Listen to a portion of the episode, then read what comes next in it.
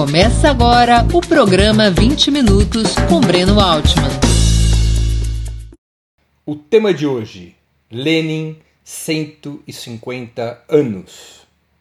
O programa é dedicado a Vladimir Ilyich Ulyanov, nome de guerra Lenin, que nasceu no dia 22 de abril de 1870 em Ulyanovsk, antiga Simbirsk, capital de uma província com o mesmo nome, no centro da Rússia europeia, às margens do rio Volga.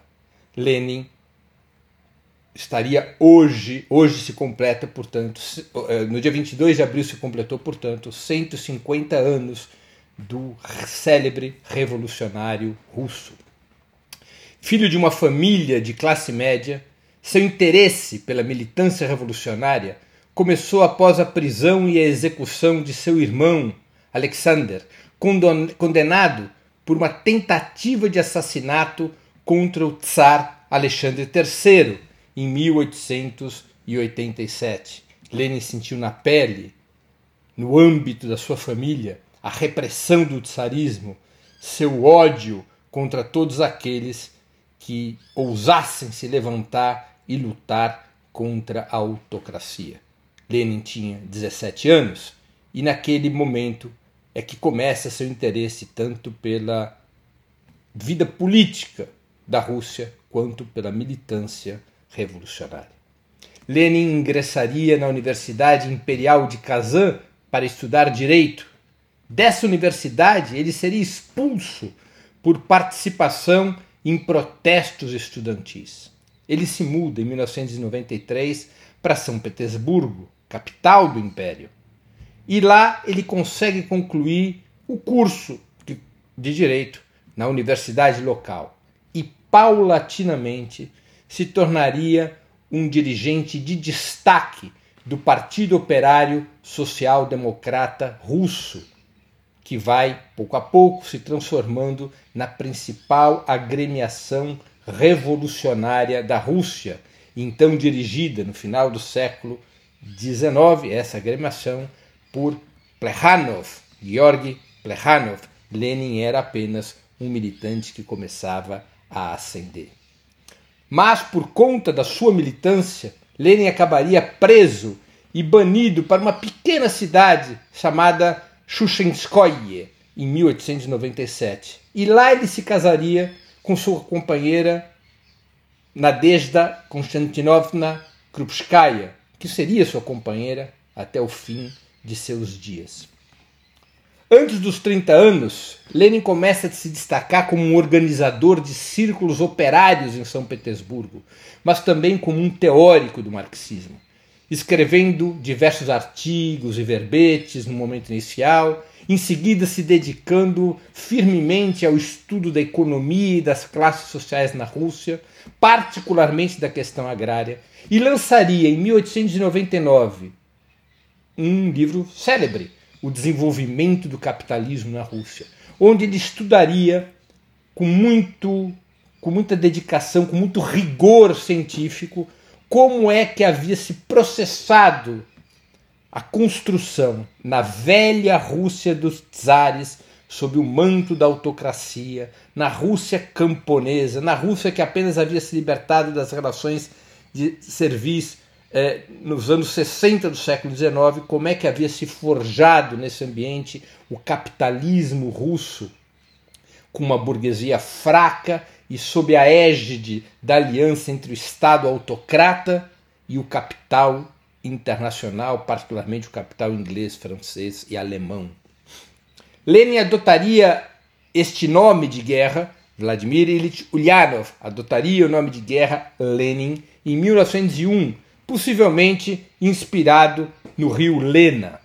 Seu nome começaria a ganhar protagonismo no segundo congresso do Partido Operário Social Democrata Russo, que se realizou em 1903, exatamente quando ocorre a cisão entre bolcheviques e mencheviques. Lenin é o líder dos bolcheviques. Essa, esses nomes, bolcheviques e mencheviques, têm a ver com o resultado de uma das votações mais relevantes do Congresso. Os seguidores de Lenin tiveram maioria nessa decisão. maioria em russo é bolshevtso, e bolcheviques eram os majoritários, enquanto a minoria em russo é menchevso e mencheviques são os minoritários. Lenin seria o líder dos majoritários, o líder dos bolcheviques. Essa divisão entre essas correntes seria uma divisão antagônica e eterna até que elas viessem a se constituir em partidos absolutamente independentes. Principal editor do Iskra, que era o jornal do Partido Operário Social Democrata Russo, Lenin defenderia nesse, no processo desse encontro, desse segundo congresso, duas ideias fundamentais. A primeira, de que a classe operária russa deveria ter hegemonia tanto sobre a futura revolução socialista quanto sobre a chamada revolução democrática burguesa contra o czar, ao contrário do que pensavam os mencheviques. Os mencheviques tinham uma teoria que se chamava de etapista, que na luta contra o czar a hegemonia caberia à burguesia russa e a classe trabalhadora deveria apoiar a burguesia russa nesta etapa. Apenas na etapa subsequente, depois de derrubado o czar e estabelecida a direção da burguesia russa sobre o Estado, é que se colocaria como objetivo a luta da classe trabalhadora pelo socialismo e sua hegemonia. Lenin não concordava com isso. Lenin partia da tese que a burguesia russa era fraca, subserviente ao tsarismo, não era capaz de ir além de uma oposição frouxa e liberal ao tsar, e que, portanto, apenas a classe operária, apenas a classe o proletariado seria capaz de dirigir não a, a revolução russo, eh, socialista lá adiante, mas a própria revolução democrático-burguesa estabelecendo um processo ininterrupto entre a Revolução Democrático-Burguesa e a própria Revolução Socialista, por conta exatamente da hegemonia da classe trabalhadora. A segunda ideia fundamental que Lenin defende é que, para que esse processo de hegemonia pudesse ocorrer, a classe trabalhadora precisava de um partido, e não de um partido qualquer, mas de um partido que fosse capaz de ser um exército, dotado de uma disciplina férrea, dotado de revolucionários profissionais, de homens e mulheres que se dedicassem inteiramente à vida revolucionária. Um partido capaz de educar e organizar as massas do povo para a revolução. Um partido com uma fortíssima unidade teórica, política, ideológica e cultural. O partido, e este tipo de partido, que historicamente viria a ser conhecido como Partido Leninista, é que seria a grande ferramenta da hegemonia da classe trabalhadora no processo revolucionário. Lenin faz com que essas duas ideias chaves sejam as ideias definidoras do bolchevismo. Essas ideias estarão inseridos em outro célebre livro de Lenin, Que Fazer, de 1902. O confronto entre bolcheviques e mencheviques, como eu já disse, seria insanável até as duas correntes se consolidarem como partidos próprios, como partidos independentes em 1912. Deixavam de ser correntes do velho Partido Operário Social Democrata Russo e se transformaria cada uma dessas correntes num partido independente em 1912. Lenin dirige a participação dos bolcheviques na Revolução de 1905, defendendo sua orientação e se contrapondo a seus adversários internos, os mencheviques contrário a compromissos com a burguesia russa, Lenin defendia uma aliança operário-camponesa. Muito do seu pensamento, do pensamento de Lenin nesse período, está exposto no livro Duas Táticas da Social-Democracia na Revolução Democrática. Lenin exer exercia na prática a concepção que havia defendido no Segundo Congresso. Essa Revolução de 1905 é fruto da repressão do Tsar contra uma gigantesca manifestação popular em São Petersburgo no dia 9 de janeiro daquele ano, 1905. Como resposta à repressão e ao morticínio provocado pelas tropas do Tsar, ocorreram greves, insurreições, rebeliões por todo o país durante vários meses. E Lenin defendia nesse processo que a classe trabalhadora não deveria ser uma força auxiliar em apoio à oposição liberal burguesa contra o czar. Nada disso, que a classe trabalhadora deveria firmar uma aliança com o campesinato, construir suas próprias formas de organização, suas próprias formas de poder e exercer a hegemonia sobre aquele processo. É no curso dessas lutas e dessas rebeliões que viria a surgir o primeiro Soviet, o Soviet de São Petersburgo. Soviet em russo quer dizer conselho. E o primeiro Soviet seria dirigido por Leon Trotsky. É o momento, naqueles inícios do século XX, é quando Trotsky conhece Lenin e é também quando Lenin conhece Stalin. Na Revolução de 1905, Lenin impulsiona o Partido Bolchevique a cumprir a orientação que havia sido traçada dois anos antes, no segundo Congresso do Partido Operário Social Democrata. A rebelião de 1905, que Lenin depois chamaria de ensaio geral para a Revolução de 1917, seria derrotada. Desde o exílio, Lenin impulsionaria a construção do Partido Bolchevique, reforçando sua imprensa, sua organização, sob a estratégia revolucionária que ele vinha defendendo desde o início do século. Lenin se dedica, nesses anos de exílio, de derrota, a fortalecer o partido, concebido por ele como a grande ferramenta revolucionária da classe trabalhadora. É nesse período que ele estreita seus vínculos com dirigentes relevantes no presente e no futuro do Partido Bolchevique. E repito, novamente, desponta entre esses dirigentes Zinoviev, Kamenev, Stalin. Trotsky não pertencia ao Partido Bolchevique. Trotsky tinha sido tinha ficado ao lado dos mencheviques no Congresso de 1903 e somente se juntaria aos bolcheviques poucos meses antes da Revolução de outubro de 17. Além de se dedicar a impulsionar a imprensa partidária, a organização partidária, Lenin também continuaria a estudar os processos contemporâneos, os processos fundamentais da sua época. E é exatamente nesse período, numa obra que se concluiria em, 1916, que Lenin entregaria ao movimento socialista uma análise muito importante sobre o imperialismo. Esse livro se chama O Imperialismo, Etapa Superior do Capitalismo. Essa situação de defensiva do movimento revolucionário russo começaria a se alterar em 1914, com o início da Primeira Guerra Mundial. Ao contrário da maioria dos partidos sociais-democratas, filiados à Segunda Internacional, criada em 1889, já depois da morte de Marx, Marx morre em 1883, Marx participa diretamente apenas da Primeira Internacional, a maioria dos partidos sociais-democratas filiados à Segunda Internacional assumiram uma postura de aliança nacionalista com as suas próprias burguesias quando eclode a Primeira Guerra Mundial. Lenin, ao contrário desta posição majoritária da social-democracia, Lenin defende a linha política de transformar a guerra externa em revolução interna, aproveitar a guerra mundial para que o proletariado de cada país derrubasse sua própria burguesia e findasse a guerra através da revolução e não do apoio às burguesias nacionais. Lenin se confronta tanto contra o nacionalismo burguês, que ele acusa ser a posição da maioria social-democrata, como também contra o pacifismo.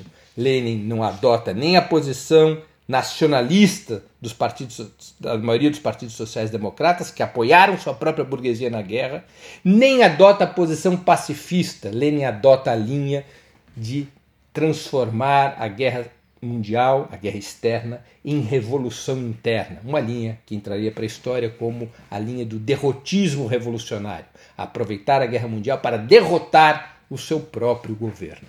E é nessa linha de conduta que atuariam os bolcheviques a partir de 1914.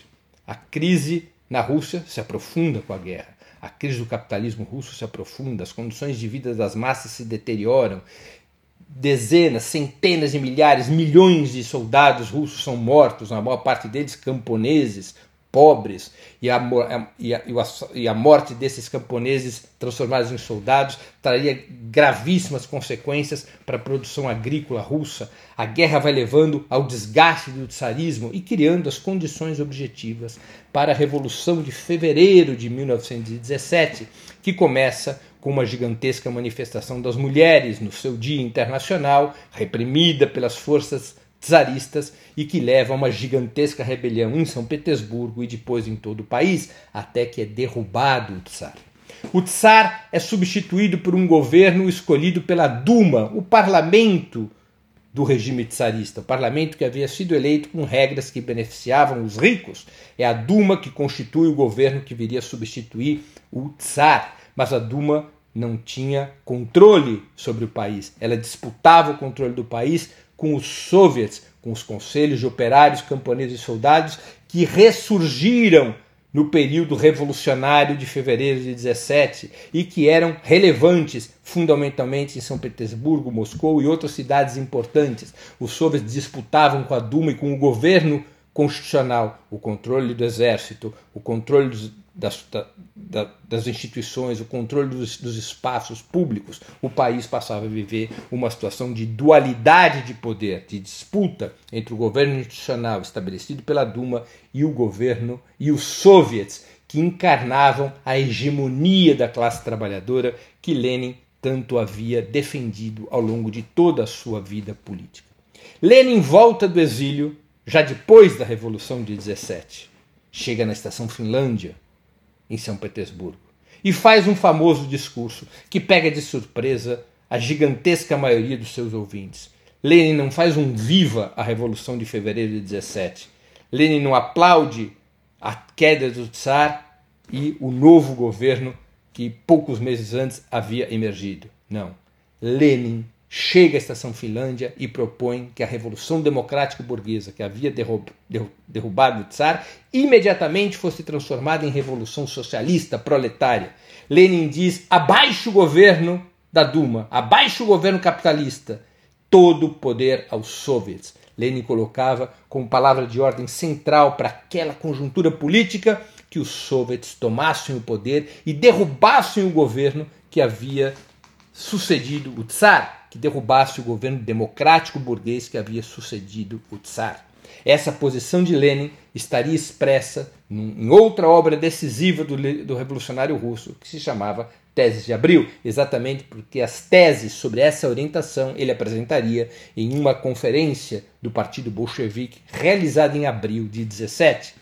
Essa posição dos bolcheviques não era partilhada por, pelos outros partidos que integravam os soviets, mencheviques, socialistas revolucionários e outros grupos. Não tinham a mesma posição, embora Lenin tivesse o apoio de algumas frações minoritárias desses partidos, mencheviques internacionalistas, socialistas revolucionários de esquerda, mas a maioria desses partidos que também atuavam nos soviets eram favoráveis a apoiar o governo institucional a apoiar e a integrar o governo estabelecido pela Duma depois da queda do Tsar. Os bolcheviques são a corrente que mais claramente dizem: nós não queremos nada com esse governo. Nós queremos que todo o poder venha aos soviets e que os soviets estabeleçam, estabeleçam um governo que represente não a burguesia, mas a aliança operário-camponesa, transitando, portanto, da Revolução Democrática Burguesa à Revolução Proletária. Os bolcheviques, comandados por Lenin, implementariam essa linha, difundiriam essa linha, fariam, buscariam e conquistariam a maioria da classe trabalhadora, a maioria do povo russo no campo e na cidade e também nas forças armadas para essa linha, reforçando a dualidade de poder, reforçando os soviets, aprofundando o isolamento do governo eh, que então já era dirigido por Kerensky, Kerensky que integrava um partido que pertencia aos soviets, mas que defendia a linha da aliança com a burguesia russa e da defesa do governo institucional estabelecido pela Duma. Os bolcheviques rapidamente ganhariam maioria nos grandes centros urbanos, ganhariam maioria nas forças armadas, ganhariam maioria espetacular entre o proletariado industrial e com isso construiriam as forças necessárias para que o poder fosse passado para os soviets. E é isso que iria ocorrer em outubro, na verdade, pelo nosso calendário, no dia 7 de novembro de 1917, quando, liderados por Lenin, os bolcheviques comandam a Revolução de Outubro, organizam a insurreição que derrubaria o governo de Kerensky e entregam o poder ao segundo congresso, congresso dos soviets que, se abria, que, que foi aberto exatamente no dia 7 de novembro de 1917 no Instituto Smolny, em São Petersburgo.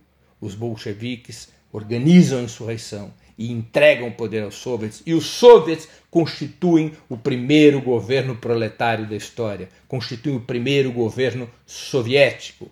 E o primeiro ministro desse governo seria exatamente Vladimir Ilyich Ulyanov, Lenin, Líder revolucionário, organizador partidário, teórico do marxismo, Lenin se transformava em governante do primeiro Estado proletário, em governante da Rússia soviética. Lenin falaria sobre essas questões de Estado e Revolução em outro livro importante, que eu também recomendo, chamado O Estado e a Revolução, lançado logo após a tomada do poder em 1917.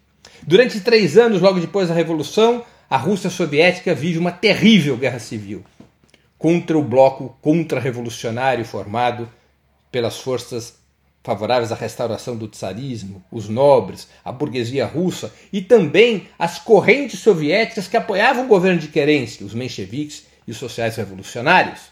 Também apoiam esse bloco contra-revolucionário que desencadearia uma guerra civil brutal durante esses três anos aos quais eu me referi, tentando derrubar o governo de Lenin pelas armas, com apoio dos exércitos de 14 nações capitalistas. A Rússia soviética, no entanto, a duras penas, com um nível de sacrifício heróico, seria capaz de derrotar os chamados russos brancos, exatamente como eram denominadas as forças contra-revolucionárias. Em 1921, a Rússia soviética é vitoriosa contra a coalizão entre nobres, burgueses e traidores da revolução e se consolida o poder soviético. Derrotada contra a revolução, Lenin se volta à reconstrução do país propõe ao décimo congresso do Partido Bolchevique, realizado em 1921, em março de 1921, a aprovação da nova política econômica, chamada NEP, por sua sigla, por seu acrônimo em russo,